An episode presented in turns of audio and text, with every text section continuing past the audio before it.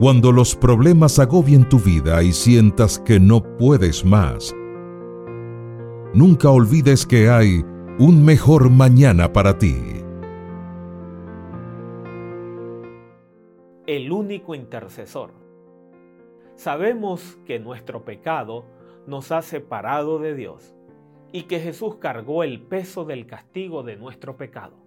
Sabemos que Él fue separado del Padre mientras colgaba en la cruz por nosotros.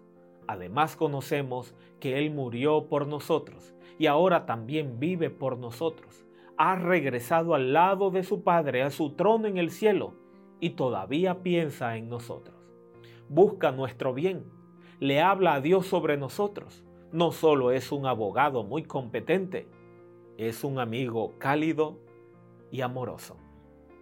El rol de Jesucristo como nuestro abogado es extenso.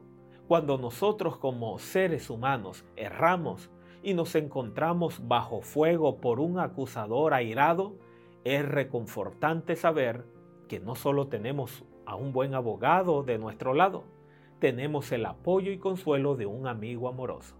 Primera de Juan 2.1 dice, Hijitos míos, estas cosas os escribo para que no pequéis. Y si alguno hubiere pecado, abogado tenemos para con el Padre a Jesucristo el justo. Y es Él la propiciación por nuestros pecados, y no solamente por los nuestros, sino también por los de todo el mundo. Dios nos llama a vivir una vida apartada de todo pecado, pero hay una realidad en nuestra vida. El pecado sigue presente si pecamos, tenemos delante del Padre al único abogado que puede defendernos, a Jesucristo el justo. Ve a Él en fe y arrepentimiento y alcanza perdón y consuelo para tu vida, y así habrá un mejor mañana para ti.